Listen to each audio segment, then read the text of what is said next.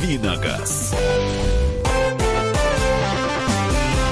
Добрый вечер, дорогая страна, дорогая столица, дорогие все слушатели радио «Комсомольской правды». С вами я, Кирилл Бревдо, автомобильный обозреватель «Комсомольской правды». И не один сегодня в студии. У меня будут э, дорогие гости, и не один, а целых два, и один другого краше, но кто краше не скажу. Э, в любом случае, э, добро пожаловать. Это Максим Чумаков, руководитель направления развития и недвижимости группы компании «Автомир», и Вагив Бекулов, операционный директор по сегменту «Люкс» компании «Авилон». Почему я позвал вот этих вот э, э, многознающих людей? Потому что мы будем разговаривать о том, как себя чувствует сейчас э, чувствует себя сейчас автобизнес, почему закрываются автосалоны, что с ними происходит, вообще как компании пережили кризис, потому что кто-то не пережил, а кто-то наоборот, мало того, что пережил, так еще и выстрелил, а, в общем, стал еще более успешным. А, в любом случае будет о чем поговорить, потому что тема благодатная, а, информации много, а главное гости очень знающие. А, и давайте, наверное, начнем вот а, с Максима. Максим, у меня такой вопрос. А, как вы в целом а, оцениваете сейчас состояние автодилерского бизнеса в России, в чем его специфика, трудности, возможности. На самом деле, наверное, этот вопрос не только вам, потому что будет интересно услышать и мнение Вагифа. Ну, давайте там с вас начнем. Вы просто слева от меня сидите. Пусть будет вот так сегодня. Э, э, добрый вечер, Кирилл, добрый вечер, Вагиф, э, добрый вечер, уважаемые радиослушатели. Ну, про рынок, что я бы мог сказать? Знаете, как говорят, состояние тяжелое, но стабильное. Вот, то есть, Цент в целом жив. Да, то есть скорее жив, нежели мертв. Вот, но э, есть нюансы. Вот, поэтому, э, в принципе, авторынок, наверное, э, не сильно отличается от других э, отраслей э, российской экономики. Где-то лучше, где-то хуже. Э, ну, вот вот такое состояние. Регулярно же всплывает статистика, которая говорит, что вот опять вот апрель, а, опять продано на 18% автомобилей больше. Это же это хороший вообще признак. Да, хороший признак. Э, я вот как раз э, хотел тоже обратиться к статистике и хотел сказать, что ну, для понимания того, что сейчас с рынком происходит, да, что э, Самый лучший год был 2012 у автомобильного рынка. Было продано почти 3 миллиона автомобилей новых в России. 2012 год это, соответственно, предкризисный год еще получается. Да, еще за два года до кризиса. Угу. То есть кризис был в 2014, но самый лучший год был 2012. А после этого рынок уже начал падать. Там минус 5%, минус 10% и так далее, и так далее. И, и вот покатилось. Он, да, и 4 года он падал. Вот. И э, самый худший год был 16 когда было продано менее полутора миллионов автомобилей. То есть рынок упал в два раза. Вагиф, а вы же представляете компанию, э, которая в основном а, в портфеле держит такие какие-то богатые бренды, премиум, luxury и так далее.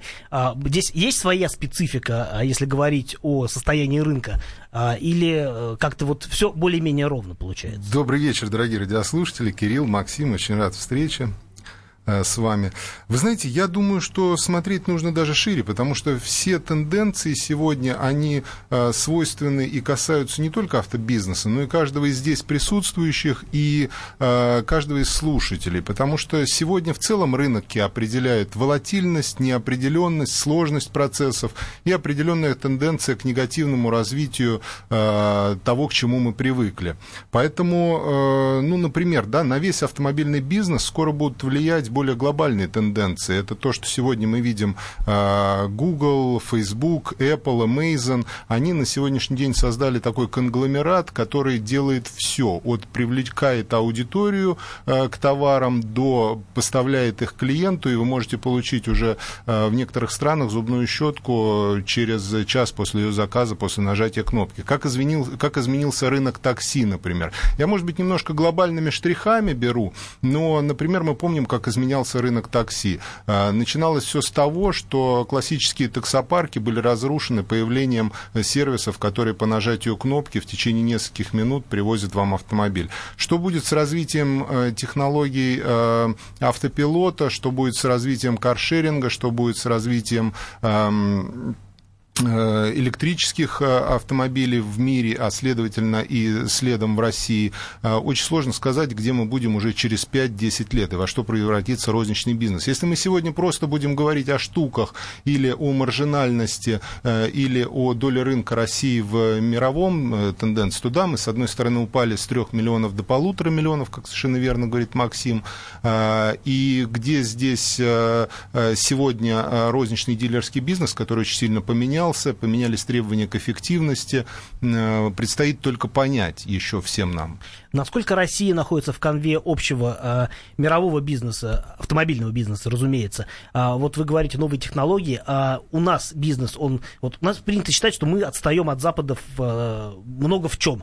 Вот в плане автобизнеса мы отстаем или нет? Ну, вот на Западе, например, можно машину уже за биткоины купить, а у нас вот э, пока что и онлайн-продажи толком не начались, насколько я знаю. Только отдельные бренды с этим экспериментируют. Ну, мы с Максимом договорились, что когда вопрос ставит меня в тупик сразу, то я передаю слово ему. Поэтому пока попытаюсь так сформулировать свою мысль. Может быть, он выручит. Да, попробуем.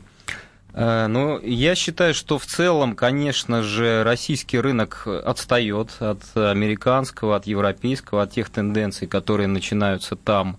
И в этом смысле нам легче, потому что мы можем просто смотреть, что там происходит. Ну, нам это автодилерам, да. Э, смотреть, что там происходит, и это просто копировать, ну, перенося на нашу почву. Э, Э, конечно, потребительские предпочтения разные, и они всегда будут разные. Да?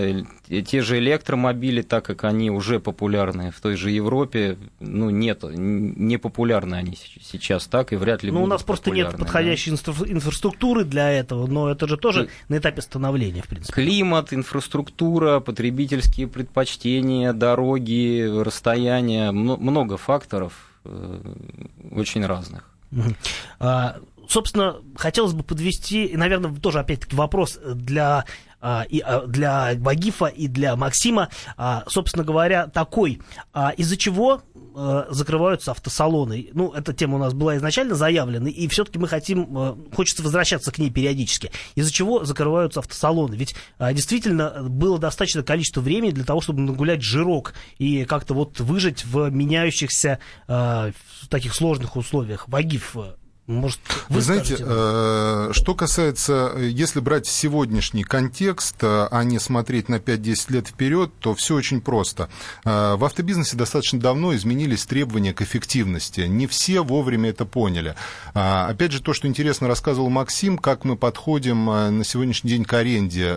Если у вас стратегия нацелена на экспансию, на рост экстенсивный, то есть открытие новых дилерских центров, работа с регионами, регионами. Вы четко должны знать свою структуру издержек, структуру доходов, потому что автобизнес, э, барьеры входа очень высокие здесь. Нужны обученные механики, эффективная команда, э, помещения очень большие, объемные, при этом находящихся на первых линиях. При этом вы должны инвестировать огромное количество денег э, в корпоративные стандарты. Это и мебель, и строительные материалы, и, собственно, все от остекления до закупки специнструмента, первоначального склада запчастей, автомобилей. То есть Куча здесь... переменных. А, и... Абсолютно верно. Огромная потребность в деньгах. Деньги в России, к сожалению, по-прежнему значительно дороже, чем в Европе. Плюс на это накладывается волатильность все та же и на э, спросе, потому что Россия все еще emerging markets, так называемый, то есть рынок динамично меняющийся. Сегодня вы можете показывать результат, как мы, например, в апреле показали по России плюс 17%. Я имею в виду, в целом российский рынок показал mm-hmm. плюс 17% в апреле,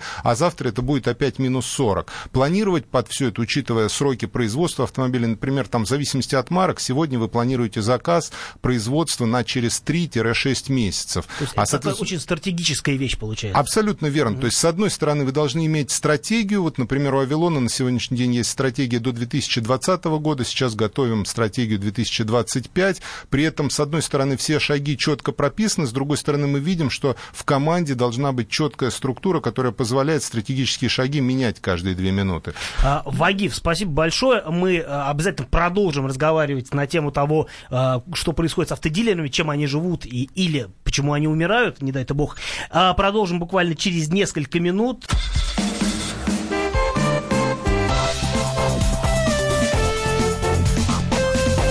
Давиногаз.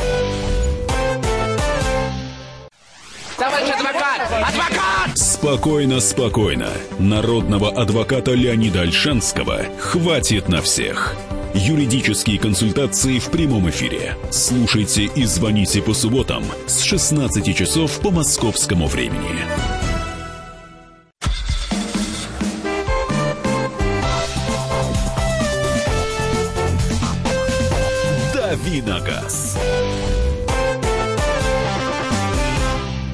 И снова здравствуйте. Пятница, вечер, конец рабочей недели. Но а, если вы уже расслабились, то мы пока еще напрягаемся специально для вас, чтобы вам было интересно, чтобы вам не скучно ехалось домой. Если вы на машине и разговаривать, мы тоже будем про автомобили, ну, вернее, даже не совсем про автомобили, а про автобизнес, потому что гость у меня соответствующий. Мы говорим о том, а, как выживают дилеры в нынешних условиях после кризиса. А, может быть, кризис продолжается. В любом случае, а, есть э, масса вопросов, которые нам бы хотелось э, как-то проговорить говорить сегодня. И я еще раз повторю, что у нас в гостях сегодня Вагиф Бекулов, операционный директор по сегменту люкс компании «Авилон», это крупный а, московский автодилер, и а, Максим Чумаков, руководитель направления развития и недвижимости группы компании «Автомир». А, добрый вечер, Максим. Добрый вечер, Вагиф. Добрый вечер. Добрый вечер. Пытаемся анализировать ситуацию, а, почему у нас а, все происходит так, как происходит, а, с, со знаком плюс или со знаком минус. Это вы мне, наверное, сегодня расскажете. В любом случае, с вами я, Кирилл Бревдо, автомобильный обозреватель комсомолки. Продолжаем нашу занимательную беседу. И, наверное, хотелось бы спросить вот о чем. Собственно говоря, мы уже немножко начали эту тему а, обсуждать в предыдущем часе, как меняется автобизнес в нынешних условиях, что его заставляет меняться. А, Максим, а, может, вы чуть-чуть объясните вообще, какие сейчас перспективы развития у бизнеса, то есть куда ему следует развиваться, чтобы все а, продолжало, а, все продолжало, собственно, развиваться, да, вот так.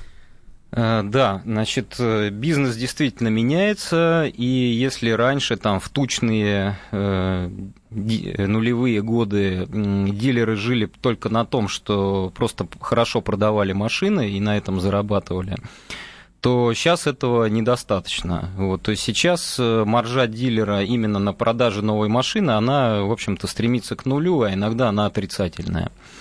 И поэтому дилер э, должен зарабатывать на чем-то другом, э, а именно, ну, это, конечно же, сервис, это продажа запчастей, э, и это вот те новые направления, которые сейчас все дилеры пытаются развивать, это продажа подержанных автомобилей, и это развитие всяческих сопутствующих услуг, это кредитование, страхование, помощь на дорогах и, в общем-то, ну, все дополнительные услуги, которые только можно предложить клиенту.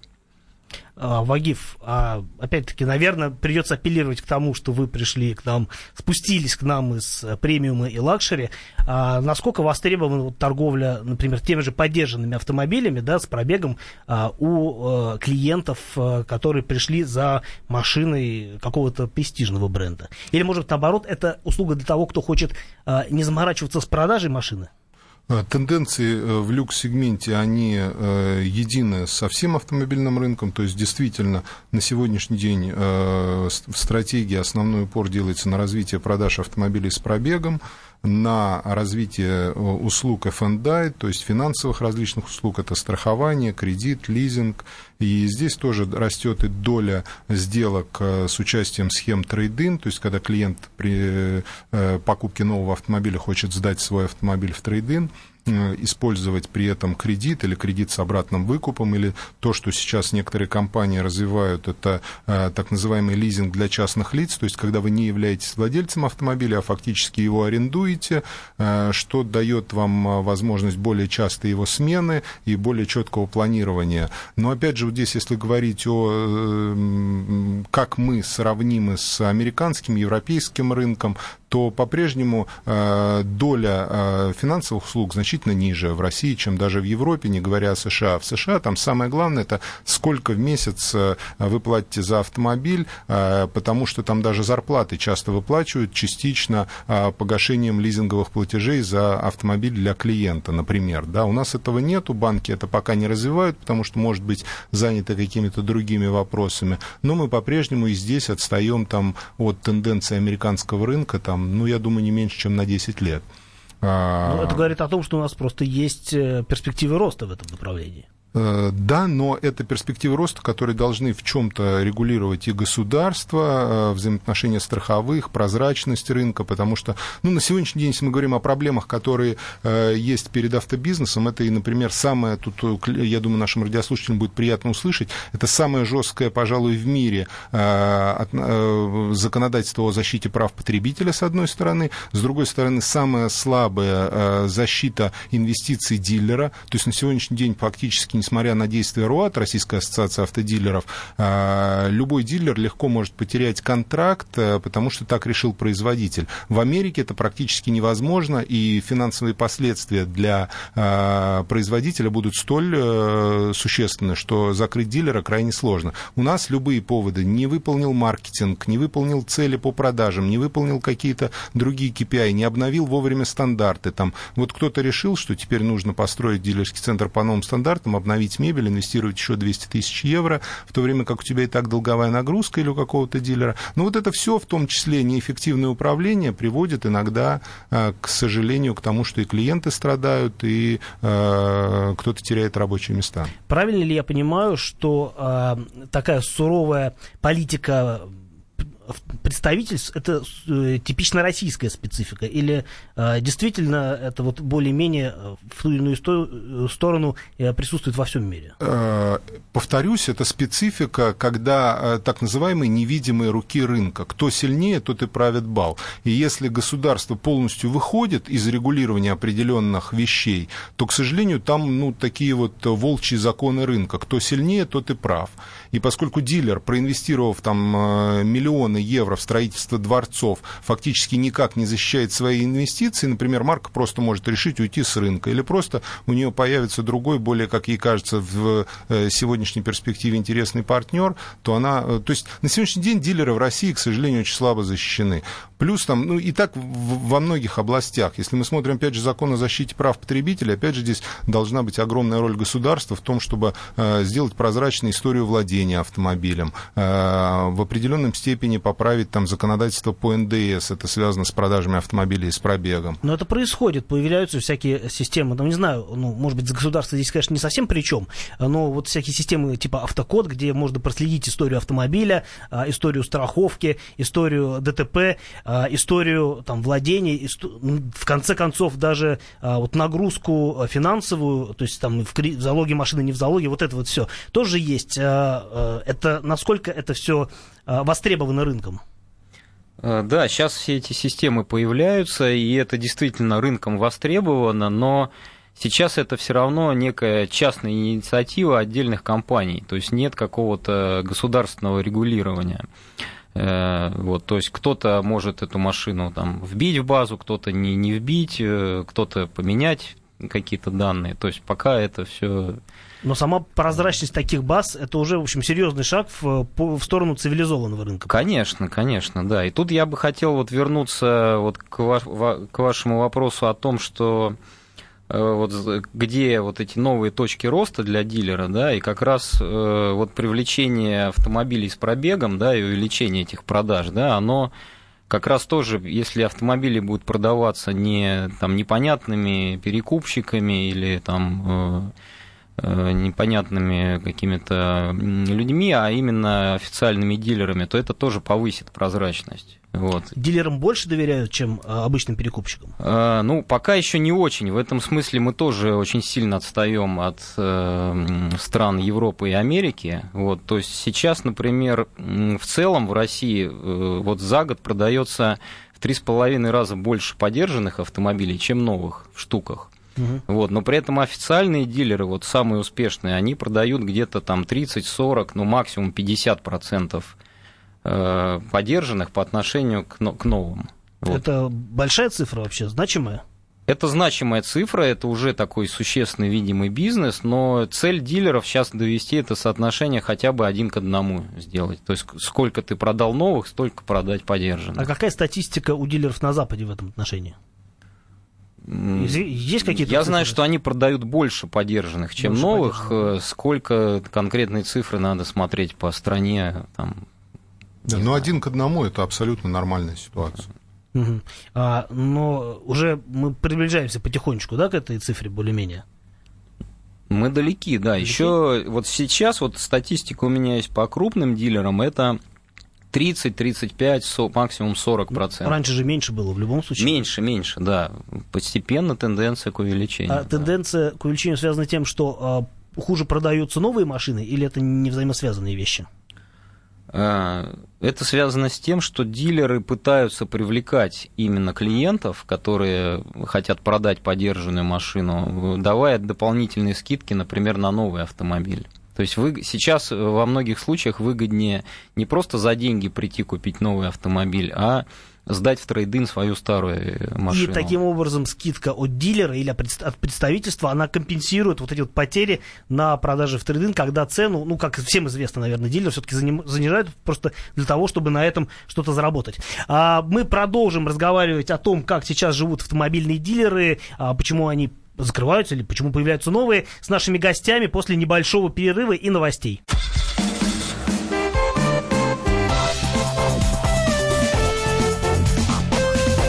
Давиногаз.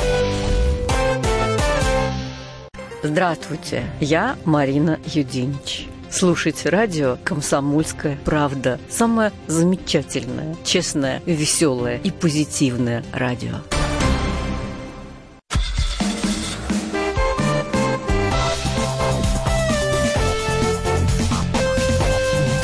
Давиногаз.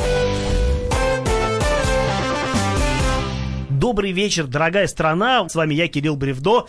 А, разговариваем мы сегодня про шлейф кризиса в автобизнесе. Почему закрываются автодилеры, чем, чем сейчас живет автомобильный бизнес, что нас ждет э, в дальнейшем, что ждет компании в дальнейшем, потому что в любом случае все так или иначе связ, э, связываются с покупками новых машин или даже с продажей уже поезженных машин. Всем интересно, как это будет происходить дальше, и на эти вопросы у нас, э, надеюсь, появятся сегодня ответы, потому что в гостях у нас нас э, сегодня Максим Чумаков, руководитель направления развития и недвижимости группы компании «Автомир», и Бекулов, операционный директор по сегменту люкс компании «Авилон». А, говорим про автомобильный бизнес, продолжаем нашу ну, как мне кажется, увлекательную дискуссию. А, в общем, э, такой вопрос, наверное, э, наверное, с Вагифа начнем, потому что это все-таки больше вот э, касается его стези. А есть мнение, что премиум и luxury сегменты, в принципе, менее чувствительны к сотрясениям рынка, нежели массовый сегмент. А, ну, просто потому, что богатые люди как бы не так быстро беднеют, как бедные люди. Это действительно так? И можно, как вообще это можно объяснить с научной точки зрения? Э, бывают действительно времена, когда э, сегмент люкс демонстрирует э, более позитивную динамику, чем весь рынок целиком. Бывает наоборот, что люкс чуть сужается. В первую очередь это связано с модельным рядом, поскольку у люкс-производителей количество моделей не превышает пяти. Соответственно, когда жизненный цикл этих моделей подходит к концу, то клиенты, поскольку это не является средством передвижения, действительно является в большей степени произведением искусства, роскошью, то они предпочитают чуть подождать. Но все равно тенденции все те же самые, э, и то, о чем говорит Максим, это очень здесь также важно, это и финансовые услуги, и э, сервис, и э, качество, и э, при этом, конечно, например, если мы говорим, да, в будущем, вот если появится автопилот, э, заглянем там все-таки на 10 лет вперед, э, как изменится рынок? Я думаю, что в первую очередь это ударит по массовому сегменту, э, по дилерам лидером именно в этом э, круге, поскольку э, если появится автопилот и также будет легко заказать машину нажатием кнопки, то многие задумаются, насколько она мне нужна именно в массовом сегменте. Останется здесь именно автомобили роскошные, где людям в меньшей степени важно расходы на содержание автомобиля, шофера. Ему важно, чтобы вот это был запах только его кожи и так далее. Но это далекое будущее, которое, тем не менее, наверняка коснется всех потому что огромное количество водителей, дилерских центров, рабочих мест сократится, и ну вот мне вот сейчас очень интересно, как это будет развиваться. Что же касается сейчас краткосрочной перспективы, то, э, конечно, в преддверии премьер таких, как Rolls-Royce Кулинан, э, конечно, вне зависимости от того, что будет с курсом евро, с экономической ситуацией, с политической ситуацией, продажи Rolls-Royce существенно вырастут. Также и с Bentley. Когда появится новый Bentley GT, Continental GT, легендарная модель марки, то однозначно продажи вырастут. А, вопрос такой. Я так понимаю, что человек, который может позволить себе автомобиль э, премиум класса, не будем говорить о лакшере, а премиум класса, он же покупает не просто машину, он же покупает услуги, ко всему прочему. То есть это более высокий уровень сервиса, это, а, не знаю, какая-то клиентская поддержка, это, а, не знаю, возможность, э, а, скажем, с машиной что-то случилось, не по вине, предположим, машины, да, возможность отправить ее в сервис, совершенно не напрягаясь, э, не решая своими силами эту проблему. Я правильно понимаю, что вот э, премиум, он еще и этим отличается от массового сегмента? Ну, здесь я думаю, что все-таки в каждом ценовом диапазоне есть клиенты, кто любит заказать свой автомобиль, очень долго посвящает времени выбору, и, конечно, в сегменте сегменте люкс это сделать интереснее, потому что выбрать отделку, э, цвет строчки, э, дерево из более 30 пород дерева, например, у нового Bentley GT, конечно, это очень интересно, это захватывающий процесс, и здесь, как правило, нужно личное общение. И все равно сегодня мы видим, что интернет становится неотъемлемой частью сегмента люкс в том числе. И вот эта загадка, как э, вот это личное общение, как передать всю суть задумки инженеров, которые стоят за многовековой историей этих марок, как передать это через интернет, э, потому что интернет чуть-чуть, с одной стороны, размывает отличие сегмента люкс с сухими названиями опций, с другой стороны, э, конечно, он делает э, любую покупку проще, это новая тенденция, которая, опять же, свойственна и массовому сегменту, и премиальному, и люксу. Мне кажется, что выбирая дерево для Bentley Continental GT, можно получить еще одно высшее образование или стать ботаником как минимум.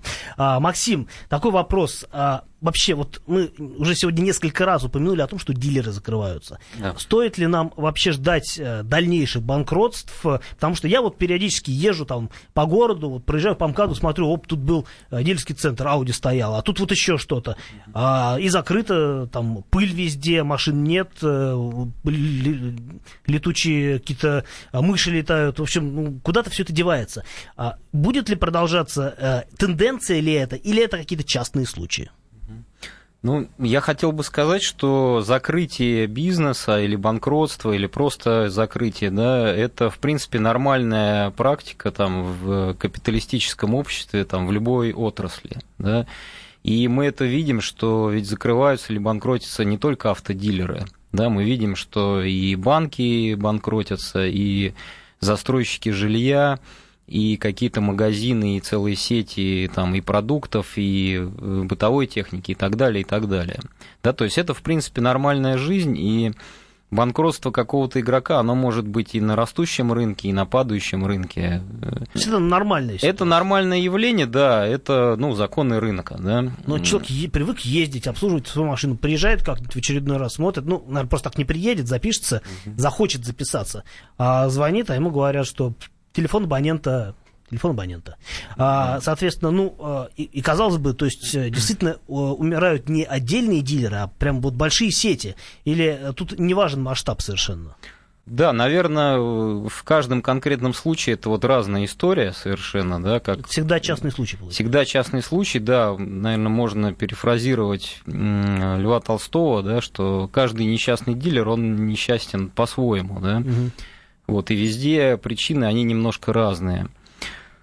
Э, поэтому, э, в принципе, ждать новых банкротств стоит, потому что вот дилеры, которые вошли, вот в этот э, в кризис еще, который начался в 2014 году, да, и вот это падение рынка, да, оно еще не, не преодолено, да.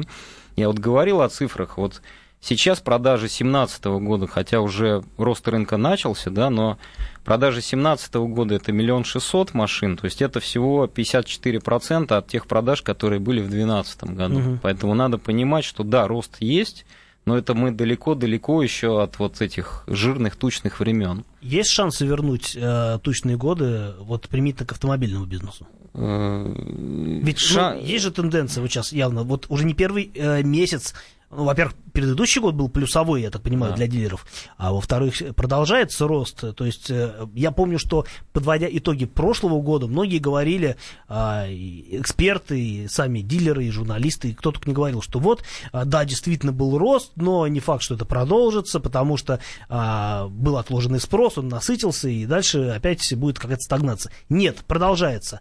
Продолжается рост продаж. Это говорит о том, что не выбраны еще, скажем так, квоты по отложенному спросу? Или это в целом говорит о том, что рынок оздоровился слегка?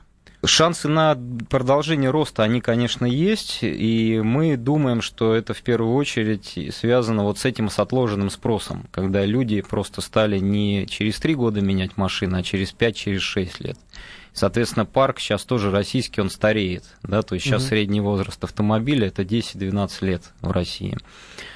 Э, поэтому этот фактор, он играет в плюс. Э, но вот чтобы нам вернуться к продажам 2012 года, это в целом должны какие-то тенденции в экономике поменяться. Вот. Ну или нефть опять должна стать там, выше 100 долларов, например. Угу.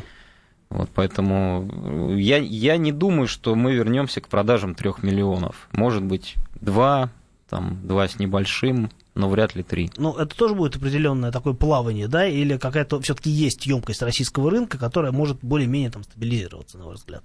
Я думаю, что не, невозможно. Нет такой формулы, чтобы вывести емкость российского рынка. Вот, э, исходя из населения, конечно, мы должны быть первым рынком в Европе, да, то есть продавать больше Германии. Но у нас все-таки уровень жизни немножко не тот. Уровень жизни, но мы же считаем в штуках, у нас и машины дешевле, да, мы же не считаем сейчас про рынок э, в деньгах, да, мы считаем в штуках. Вот. Поэтому мы вполне можем продавать в штуках больше, чем в Германии, просто это будут более дешевые машины. Угу. А действительно, действительно, машины в России, даже иномарки сейчас получается э, покупать выгоднее в России, чем э, за границей, я так понимаю, да? А, ну, с учетом того, что многие э, производители очень существенно поддерживают российский рынок именно ценообразованием, то действительно да. Но ну, не стоит забывать, что у нас а, локальное производство, но при этом стоит не забывать, что у нас есть и таможенные пошлины, и НДС, а, то есть... А, и утилизационный сбор. Да, и утилизационный сбор. Который поднимают без конца. Да, да, да, поэтому, ну, действительно, цены в России очень привлекательны, и действительно производители, те машины, которые они производят в Европе, существенно датируют, то есть мы э, покупаем их э, дешевле, Россия как страна покупает их гораздо дешевле, чем европейский рынок, но при этом платя, платя государству там таможенные, утилизационные, НДС, э, в итоге э, финальная цена, она сравнима. А, есть такая легенда, что когда вот только начался кризис э, в 2014 году, приезжали в Россию немцы и чуть ли не вымерли все запасы Porsche из России, уезжая их обратно в Германию. Или это действительно легенда, или это вот абсолютная правда? Как а, Про Porsche, наверное, Вагифу лучше. Ответить. У нас, к сожалению, Porsche нету, мы очень надеемся получить эту марку. А, вот, наш портфель, но это чистая правда, и к нам приезжали из Италии дедушки, которые приезжали с наличными и покупали э, автомобили Ferrari э, с пробегом, потому что действительно в России, например, был момент, когда, э, если мы пересчитываем на курс евро, автомобиль стоил там 30 тысяч евро, тот, который в Европе невозможно найти в очень плохом состоянии, дешевле 150 тысяч евро. Это тенденция, ну не тенденция, это особенность сохранилась. И сейчас, наверное, можно... Сейчас такого машины. уже нету. Нет, сейчас Нет, реэкспорт, он с, э, свелся к минимуму, особенно производители против этого. То есть, безусловно, сегодня там китайский рынок заинтересован в ряде марок очень сильно, но производители за этим строго следят, и угу. говорить о реэкспорте сегодня, ну, есть он, конечно, но не столь существенный, как там в 17 Э, как в, 16, в конце 2016 года. А, хорошо, а, у нас еще будет немножко времени после очередного перерыва, потому что а, тема такая же вытрепещущая, дилеры в России, а, где, в общем-то, как обслуживать машину, когда вот вы привыкли а, приезжать к дилеру, а его вдруг внезапно не стало. Или, а, например, а, что-то еще происходит, что, а, на ваш взгляд, совершенно необъяснимо, но наши гости, а, это Вагиф Бекулов и а, Максим Чумаков, нам сегодня обязательно об этом объяснят чуть-чуть позже, буквально через несколько минут.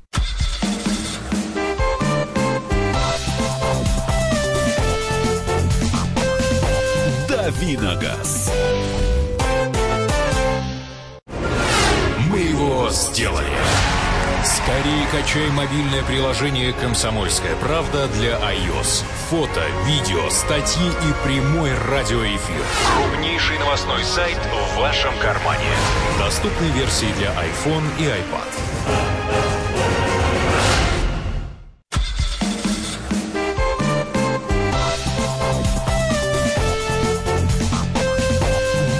Давиногаз. Добрый вечер. Я Кирилл Бревдо, обозреватель комсомолки. Сегодня с вами и не один, а в компании замечательных людей. Это э, Максим Чумаков, руководитель направления развития недвижимости группы компании «Автомир», и Вагив Бекулов, операционный директор по сегменту люкс компании «Авилон». Говорим про автомобильных дилеров, э, что с ними происходит, как они живут, как, насколько им трудно живется, или, может, наоборот, как они э, счастливы продавать машины клиентам, и как все замечательно происходит э, в автобизнесе. Сегодня а, мы все, конечно, волнуемся, что вот был кризис, как же так, а, машины подорожали, а, покупают, не покупают, а, что делать дальше. Но нам а, все а, могут объяснить а, представители автобизнеса, а мы их будем пытать со своей стороны а, тем, а, собственно говоря, пытаться разузнать какую-то внутреннюю кухню. А, Максим, такой вопрос. Вот Вагиф обмолвился о том, что вход э, в автобизнес это очень дорого всегда а, по инвестициям.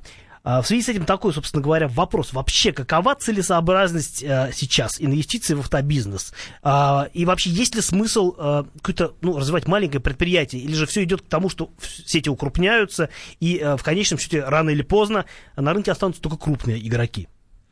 Ну, действительно, тенденция такая есть на рынке, то есть сети укрупняются, маленьким жить тяжелее, чем большим но при этом я не верю, что когда-то будет такое, что останутся на рынке только крупные сети. Вот всегда на рынке будет место для каких-то маленьких игроков с одной точкой, с одной маркой, которые будут брать клиента чем-то своим. Ну, вот. сервисом, например. Или сервисом, да, индивидуальным подходом, подходом да. каким-то вот своим местом расположения, какими-то именно менеджерами и так далее, и так далее. Вот. Поэтому такого полного и окончательного укрупнения его не будет. Как вообще дилер развивается? Вот а, опять-таки, Вагиф упомянула стратегии.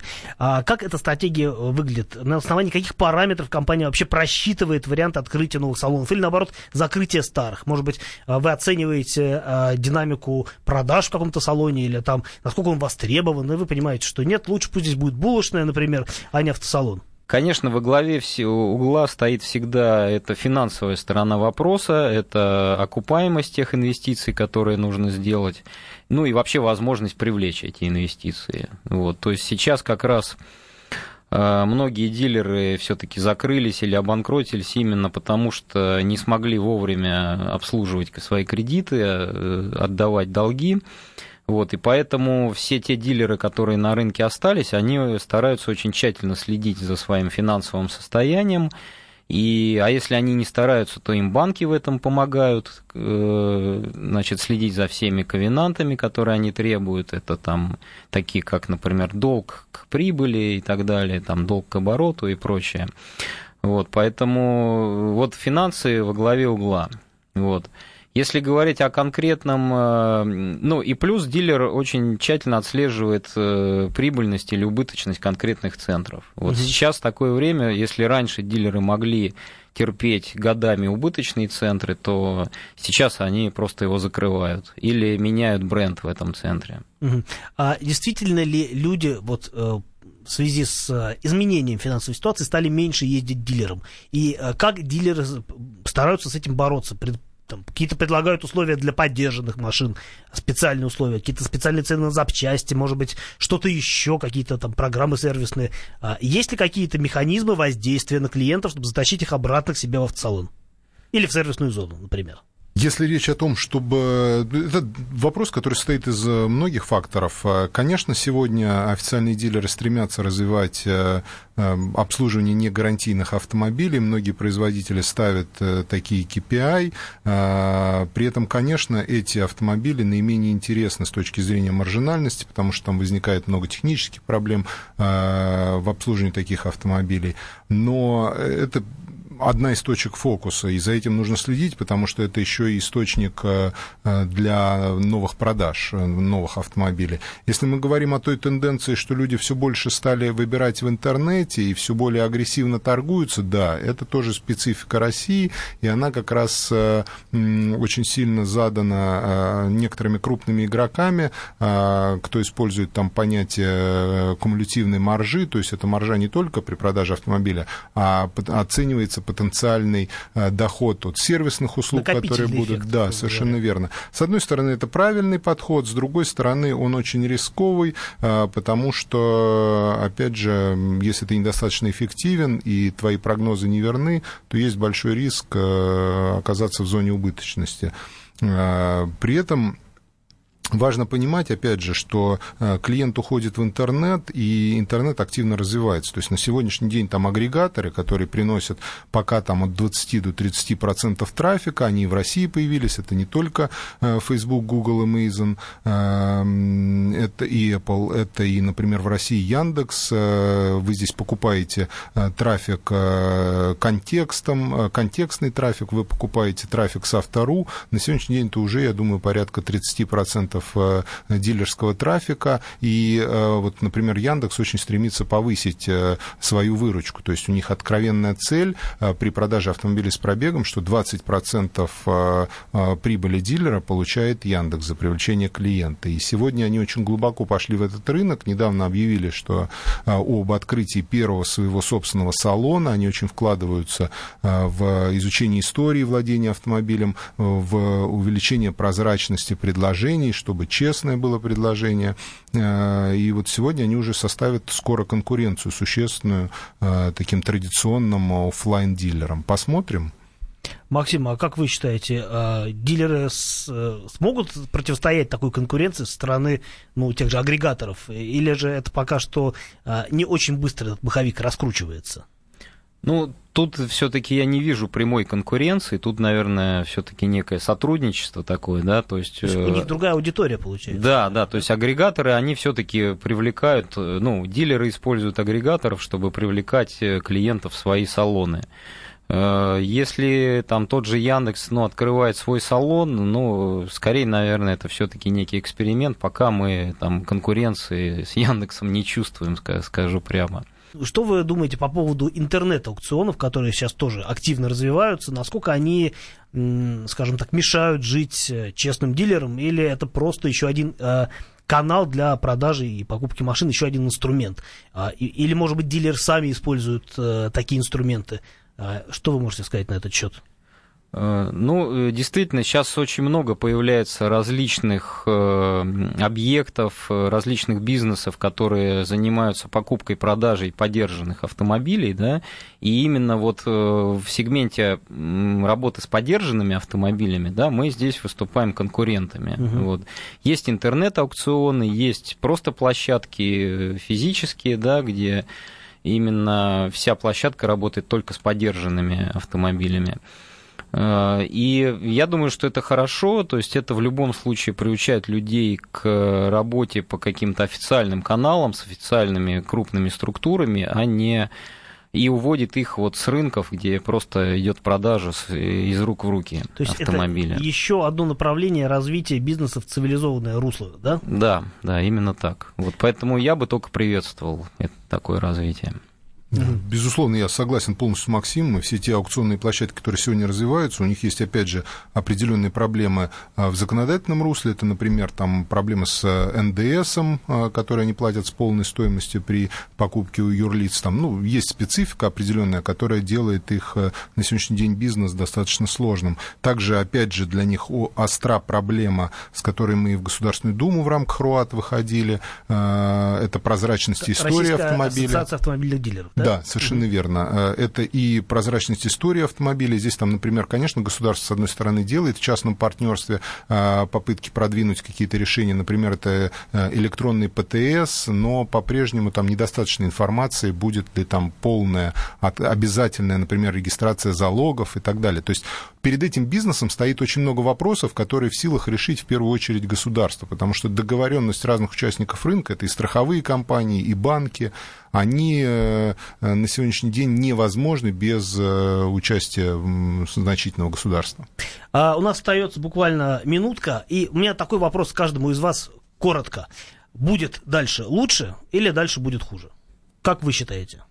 Конечно, лучше. Ну да, это стакан наполовину полон или наполовину пуст. Да, мы верим в то, что будет лучше. И я верю в то, что будет лучше, что хороших машин новых станет все больше, что автопарк э, России существенно молодится, и какими-то недорогими автомобилями, но надежными, и действительно luxury автомобилями, где можно выбирать дерево, сидеть часами.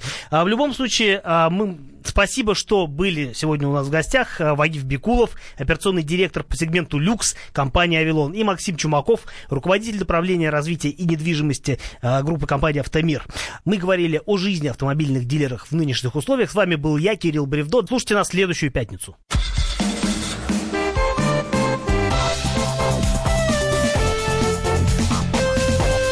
Давиногаз. Здравствуйте, это Мария Захарова. Слушайте радио «Комсомольская правда».